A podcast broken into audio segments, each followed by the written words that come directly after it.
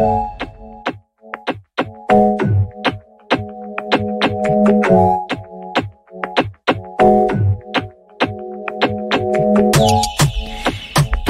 14.38, seguimos en el cumpleañito, en esta fiestita eh, que es el cumpleañito de 1990. Siento igual este va a ser el momento más reflexivo del programa. Como que igual para mí en todo cumpleañito hay un momento donde se habla en serio. Sí. O bueno, pero hablando en serio. Hablando en serio, se dicen cosas y después se sale, se sale juntes. Eh, entonces, como que tiene que ser, tiene que ser eso, tiene que bajar, tiene que subir, tiene que haber Es reflexión. montaña rusa de emociones. Es el salir a fumar, un sí, poco, ¿no? Sí, totalmente. Y después hay redención. Después de eso se vuelve, hay una reivindicación.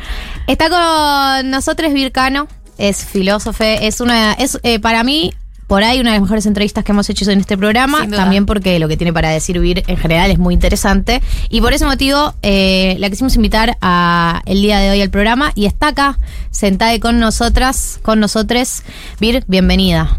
Hola, chiques, gracias. Hablale cerquita al micrófono porque Sí, sí, que- ahí va. ahí va. Ahí va mejor. ¿Ahí estás? Listo. Eh, ¿cómo, ¿Cómo sueles pasar tus sábados? ¿Sueles tener eh, sábados eh, preplanificados o la que pinte? Eh, los sábados son de bolsón, en general de bolsón de verduras agroecológicas, así que me dedico en general a, a hacer tareas más domésticas. Es el día que suelo estar en, En en modo- casa, en modo acobachamiento. Totalmente, sí, sí, sí. Eh, ¿Escuchas algo mientras haces esas tareas domésticas como manuales? ¿Tenés algún podcast o alguna cosa que, que escuches o es un momento Música. de silencio? Es un momento de música. Música. Sí, música, sí. Música o nada. Música o nada. Música o nada. Eh, sí, acá pasa mucho eh, que mucha gente dice que nos escucha limpiando la casa o haciendo tareas domésticas porque efectivamente el sábado es el momento en el que hay algo de cierta vitalidad con la que uno se levanta el sábado de bueno, bueno, hoy, hoy estoy para ordenar un poco, si te llega el bolsón, además que el bolsón no puedes colgar. Con El bolsón no me llega, aparte. Tengo que ir al bolsón. Bueno, claro. A la querida Asamblea de Flores. Dicho de paso que es un lugar muy, muy querido. Pero además, eh, las verduras del bolsón no es que puedes colgar y porque tenés que más o menos cocinarlas, tener en condiciones para que tiren. Exacto, te tenés que ocupar. Te tenés que ocupar. Es un poco la magia, ¿no? De, de la propuesta. La primera pregunta que teníamos era algo que nos que hablábamos un poco antes de entrar al programa, eh, que tiene que ver con los tiempos que estamos viviendo. La situación del país, no tanto en términos solamente políticos, económicos, bueno, ya sabemos que no hay, no hay, no hay mucha esperanza en este momento, pero sino más bien cómo nos afecta eh, o cómo, cómo sentís vos a tu alrededor, cómo lo ves en eh, la vida cotidiana, en términos anímicos, en términos anímicos, en términos incluso de proyectarse en un futuro no tan lejano. No sé cómo, cómo lo ves vos, la actualidad. Arrancamos tranqui. Arrancamos tranqui, feliz cumpleaños. Gracias. El, bol- Gracias. el bolsón muy rico. El bolsón está re rico. Ese momento Eh, del pucho. sí. Ese momento del pucho a tomar un afuera. pucho. Es el- y ¿Qué el opinas de laburo, Alberto? ¿El laburo bien? El laburo. Qué tremendo la pandemia, ¿no? Tremendo. No, pienso que, que nada, que son tiempos muy difíciles, que por lo pronto porque veni- venimos de transitar una experiencia súper transformadora, muy, muy difícil anímica y físicamente. Y nada, se está incendiando todo, estamos todos muy, muy preocupados, ¿no? Muy eh, tristes, muy ansiosos. Pienso que hay algo de, ya hace un tiempo, creo que la pandemia inició algo de esta sensación de un futuro más que incierto, muy mm, poco prometedor, ¿no? Totalmente. Eh, muy, muy, eh, las fantasías, va, las pesadillas apocalípticas creo que están ahí muy a flor de piel y en este contexto de, bueno, de nuestra actualidad argentina, bueno, nada, pienso que, que está un poco difícil mantener ahí el optimismo. Eh, estoy de acuerdo. Y también ha- había una fantasía que teníamos muchos, que era que después de la pandemia iba a haber cierta alegría que nos iba a esperar como del otro lado, ¿no? O sea, no sé bien qué, pero que iba a ser mejor que lo que veníamos de vivir, ¿no? Y nunca llegó ese momento de levantar. No. ¡Cumpleañito! Feliz cumpleaños. Eh, Es la crisis de la edad. Sí, sí, la conozco bien. Eh, no, pienso que no, que, que había algo ahí de... mm, igual creo que un poco nos fuimos haciendo la idea. Había primero, eh, entiendo una sensación de que esto iba a pasar y íbamos a volver como a, nuestra vida, mejores, o al menos a nuestra vida, digamos. Sí, sí, sí, a, a- a la vieja normalidad, claro. decía. Y no hubo, no hubo a dónde volver, digamos, hubo nuevos lugares y pienso que estamos con un proceso más de readaptación y de también lidiar eso con un, poco las fantasías de, bueno, todo va a pasar, vamos a estar mejor, nos vamos a reencontrar. Y creo que el panorama es mucho más complejo, es eh, un poco más pantanoso de lo que nuestras fantasías podían proyectar. Vir, con respecto a esto, eh, y en esta sección eh, hay, hay una preocupación que circula mucho y hay un tema que vos también has trabajado muchísimo sobre este tema y que para mí tiene muchísimo que ver con la pandemia eh, y con una era de, de dialogar mucho sobre los vínculos, cuestionar mucho el rol de los vínculos en el futuro y en el presente y también el futuro material, ¿no? Eh, y hay, hay una sensación de que pre-pandemia eh, y también muy motivadas eh, por, por los feminismos y por estas narrativas eh, del, del 2018 como muy comunitarias que nos hicieron sentir muy acompañadas.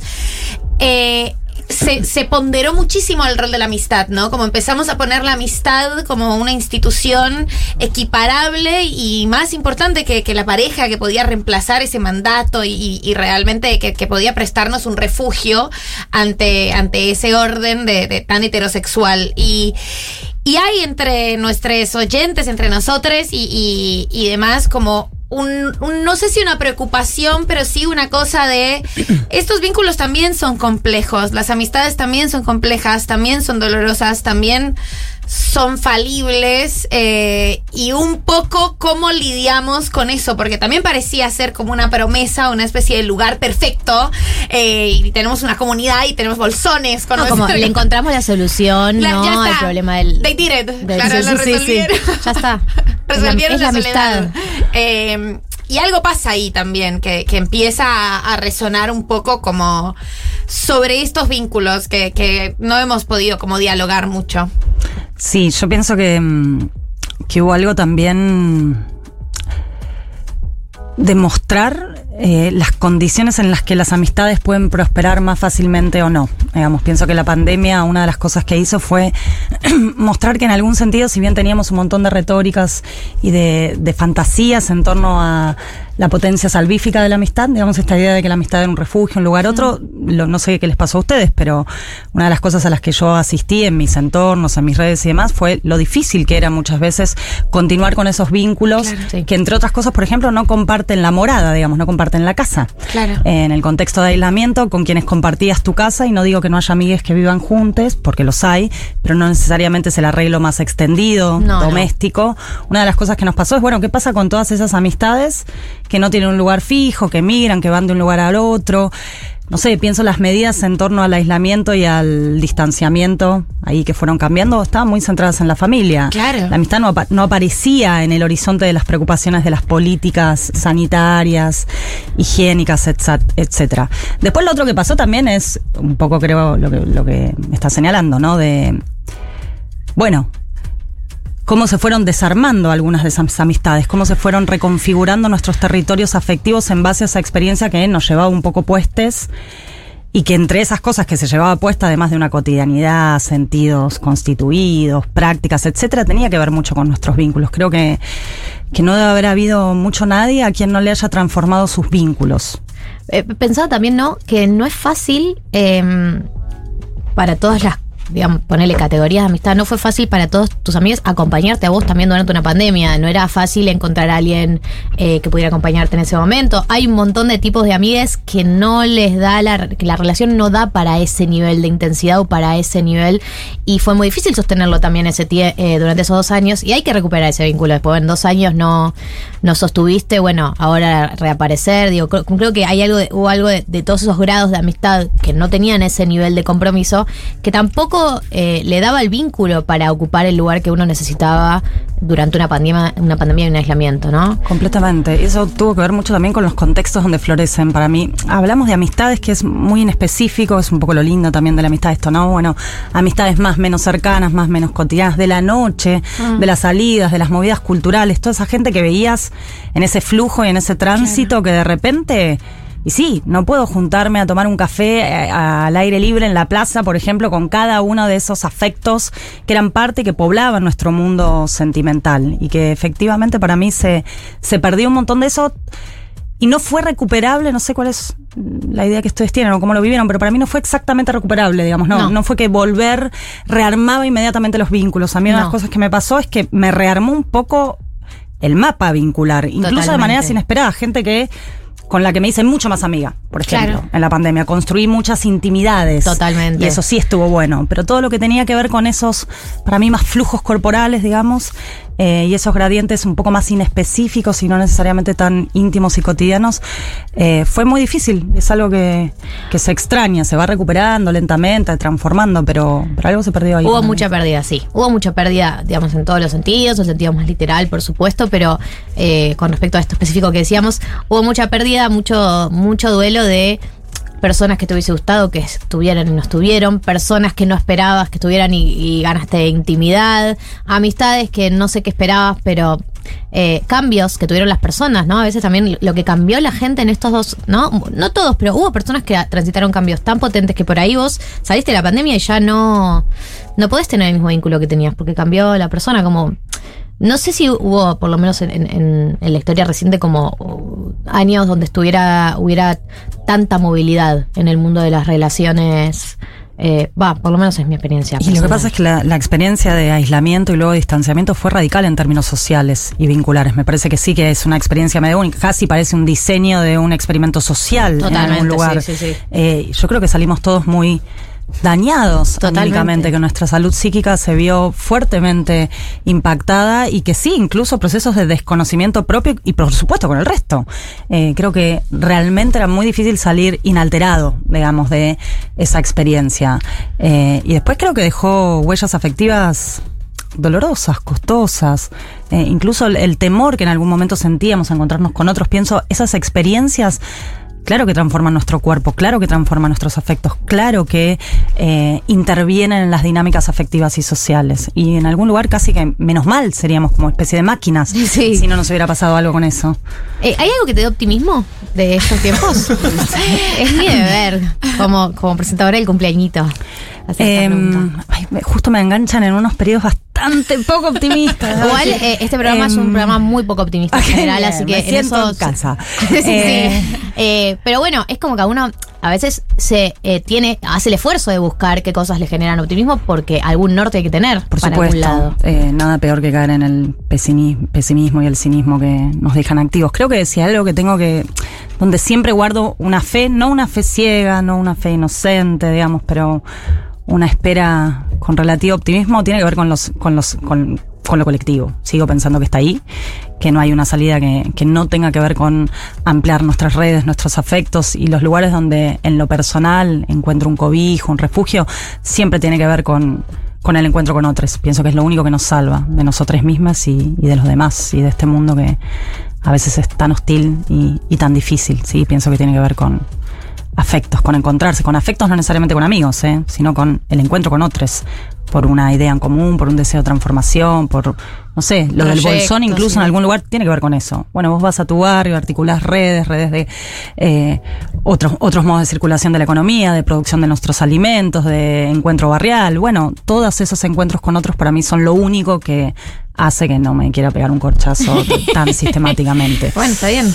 Perdón, ¿y cómo profundizás esos encuentros con otros? Porque pensando un poco esto de la pandemia y más, obvio, fue muy difícil, pero salimos de la pandemia y ahora crisis económica, ¿no? Es como, y sigue habiendo otros golpes más allá de- del virus. Sí, pero lo loco, más que lo loco, lo, lo interesante pienso es que en general muchos de los encuentros colectivos tienen que ver con crisis, digamos, con vulnerabilidad compartida, con algo que en algún lugar, no sé, vos traías el 2018, podríamos ir al 2015, etcétera. Bueno, ¿qué, qué nos convocaba a las calles? ¿Qué nos encontraba? No era necesariamente solo una fiesta, sino una fiesta que tenía que ver con un deseo de transformación, no sé, por ejemplo, luchar en contra de los femicidios, transfemicidios, travesticidios, etcétera. Digo, bueno, hay algo ahí que no es lo otro, no nos encontramos a pesar, muchas veces nos encontramos porque las situaciones son de vulnerabilidad compartida, son de un deseo de transformación, son incluso de desolación. A veces eh, nos encontramos también paradójicamente en esa soledad que, que nos arroja por suerte, a veces,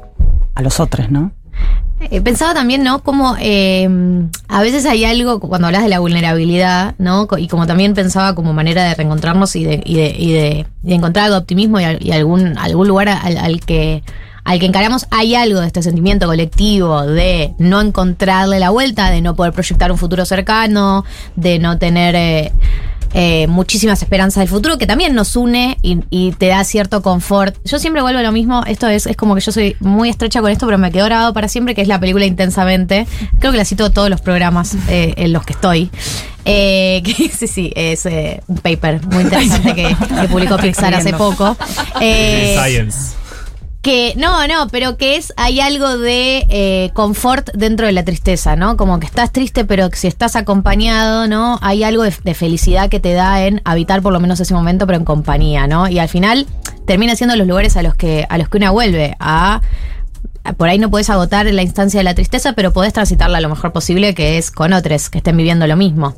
Eh, y que a veces eh, pensaba, hablaba con periodistas, ¿no? Que laburan en política y dicen, bueno, hay que combatir la antipolítica. ¿Y por qué la gente? Más que combatir la antipolítica y enojarse con gente que está en modo antipolítico, la, creo que la pregunta que hay que hacerse es qué está pasando, que hay tantas personas que no están pudiendo, ¿no? Y creo que es más interesante ponerte como a, a la par, decir, bueno, ¿qué nos está pasando y por qué nos está costando tanto? Que intentar terminar con este, con este estado de situación, ¿no? Como, bueno, que se termine. Listo, vuelvan a confiar. Vamos a sacarlos adelante. ¿No? Como abrazarlo, el- la instancia. Re, aparte, pienso que no todas las maneras de responder a las tristezas son iguales. Eh, diría que el éxito de ese espíritu antipolítico tiene que ver con aislar esas tristezas, ¿no? Con dejarnos solitos, por así decirlo, con ese malestar, ese dolor, esa incomodidad, ese sentimiento de injusticia. Pienso que la apuesta, cuando hablamos de colectivizar, tiene que ver con cómo transformar esa tristeza en algo que no me deje simplemente solo, atade, eh, inactive, con la necesidad y la posibilidad de encontrar en los otros no solo un eco, sino algo así como la posibilidad de transformar esa tristeza. Pienso que los movimientos sociales hacen eso, históricamente han hecho algo de eso, no solamente, digamos, pero algo de conseguir encontrar en el malestar, en la sensación de injusticia, en el deseo de vivir en otro mundo, un horizonte de articulación, algo que no te deja simplemente a vos re triste con que este mundo es una porquería y ya está. Yo pienso que hay que reivindicar ahí la tristeza, la incomodidad, el resentimiento incluso, ¿no? El, deseo de vivir en otro mundo y estar mal acá. Pienso que eso no, necesariamente es malo, no necesariamente hay que combatirlo. Lo que hay que combatir para mí es esa sensación de soledad, de cinismo, de pesimismo, y pienso que sí, que la, la apuesta es entender por qué alguien llega a ese lugar, por qué alguien piensa que su tristeza es solo suya, que su problema, que es un malestar por otro lado tan extendido, porque todos lo sentimos de alguna manera u otra, es su problema individual y encontrar ahí algún tipo de interpretación, ¿no? De ese dolor que cuando es privatizado para mí, nos deja soles, nos deja inactivos, nos deja sin herramientas, pero aunque en el momento de encontrarse una clave de interpretación colectiva y de articulación colectiva, ese dolor puede transformarse, puede tener una instancia, por así decirlo, resiliente. Una palabra que está A full, muy, ¿no? muy de Full. moda, muy de moda. Full. Hay que ser resiliente. Estamos con Vircano, filósofo, si no se dieron cuenta aún. Eh, claro. ¿De qué rama viene?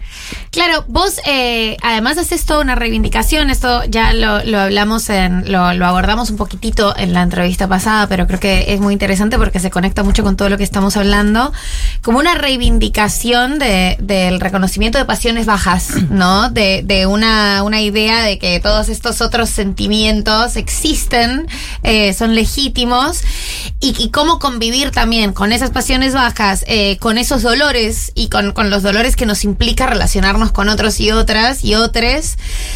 Y con lo que sentimos que está un poco más invalidado eh, o, o- mal visto, que tiene mala prensa, pasiones con mala prensa. Sí, pienso que sí, que hay algo a veces muy maniqueo, en el sentido muy dualista de bueno y malo, de pensar que hay ciertas pasiones que son en sí mismo positivas, la alegría, la felicidad, el deseo, no sé, eh, y ciertas pasiones que eh, serían como en sí mismos negativas, la tristeza, el dolor, el malestar.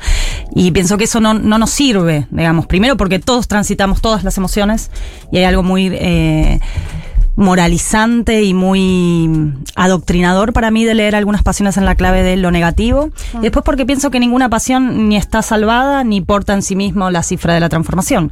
Pienso que hay dolores que eh, pueden ser motores de articulaciones colectivas, de transformaciones comunitarias, de deseos de otros mundos, y hay dolores que nos dejan solitos, y pienso que lo mismo pasa con las pasiones positivas. Eh, las personas que están muy preocupadas por su felicidad, solo su felicidad, y vibra alto, encontrar tu felicidad interior, y eh, a tu niño, eh, muchas veces tienen niveles de insensibilidad social, de incapacidad de eh, conectar. Yo no creo tanto en la empatía, pero sí de poder registrar y darle lugar a los dolores de los ¿A qué te otros. ¿Por qué no crees tanto en la empatía? Claro. Esa palabra también está de moda, Total, cuidado. Está muy de moda. eh, Está re de moda, Así que no- me parece em, genial que la podamos cuestionar. Re de moda, y está bueno poder aclarar porque si no uno parece que está simplemente discutiendo con todo el mundo. No estoy, no sé, pienso que a ve- muchas veces la idea de ponerse en el lugar del otro borra la experiencia del otro. Hay, hay experiencias de otras personas y de otros seres que yo no puedo tener nunca y sería una, para mí una no necesariamente positivos en decir yo estoy en ese lugar. Siento como, no, no siento como pero quizás puedo hacerme eco de tu dolor, reconociendo que es una experiencia otra, una singularidad biográfica, social, etcétera, y darle lugar. Pienso que hay algo más, eh, a mí me gusta pensar más en términos de la capacidad de conmovernos. Y conmovernos no necesariamente nos exige, ni tiene por qué implicar ponerse en el lugar del otro. A veces eso borra para mí, ¿no? Eh, como yo reentiendo lo que vos sentís. No, capaz no entendés, capaz no te pasó, Claro, capaz no. nunca viviste La esta no. experiencia. No. sé, lo pienso con la migración, lo pienso Claro. con los duelos, lo pienso con pertenencias a colectivos precarizados. Bueno, yo no puedo tener todas esas experiencias no. y ponerme en lugar de todas esas experiencias. Quizás sí les puedo dar un lugar, sensibilizarme con esas experiencias. Eh, también hay una tendencia que tenemos todos, y por, por supuesto yo lo- me reconozco como, como parte de eso también, a citar un ejemplo tuyo, ¿no? De tipo, ay, sí, a mí, eh, obvio me repasó el otro día, eh, porque querés aportar a la causa, pero eh, es muy tentador y, y no y la mayoría de las veces no aporta, hay que decirlo, eh, la, la autorreferencialidad en, en casos ajenos. Pero sí, y, es- esa- y esa la- obstinación la que tenemos, ¿no? La tentación de es total. pasarlo por nosotros mismos. Que a mí me pasa también, obviamente. No estoy diciendo que ah, no me pasa. No, no nos repasa. Pienso que el problema es que. Nada, estamos muy apegados a nuestro yo. Y a veces eso. No nos lleva a muy buenos caminos. Vir, eh, gracias por venir al 1990 de hoy. Eh, siempre es un placer escucharte, opinar sobre casi cualquier cosa. Eh, ¿Hay algún tema sobre el que decís, che, yo acá no me meto? No te voy a preguntar sobre ese tema, ¿eh? Solo vos decís, siento que si meto sobre este, si opino sobre este tema, meto la pata. Uy, pero un montón, un montón. Eh, no sé, por ejemplo, en estos contextos de crisis política, etcétera, yo no sé si tendría mucha ganas de andar, como no sé, pensar, parar, mirar, no sé bien qué decir. ¿Viste? Como sí, me pasa con, con varios temas. Gracias por venir al cumpleañito de 1990. Eh, gracias por ser nuestra invitada especial. Eh, hay churros, si querés, en salida. y bueno, te vamos a seguir llamando, ya sabes. Obvio. Te vamos a seguir llamando y citando. Sí, citando llamando y citando sistemáticamente. en lugares. Gracias, chicas. Si les parece, escuchamos un poco de música Bjork. Nos toca eh, en este momento. Todavía nos queda un rato más de cumpleañito, así que quédense. Estamos acá, estamos en Twitch, estamos en YouTube, estamos en todos lados. Hay premios. Bueno, hay mucho por delante, así que pueden quedarse escuchando. Tranquilos.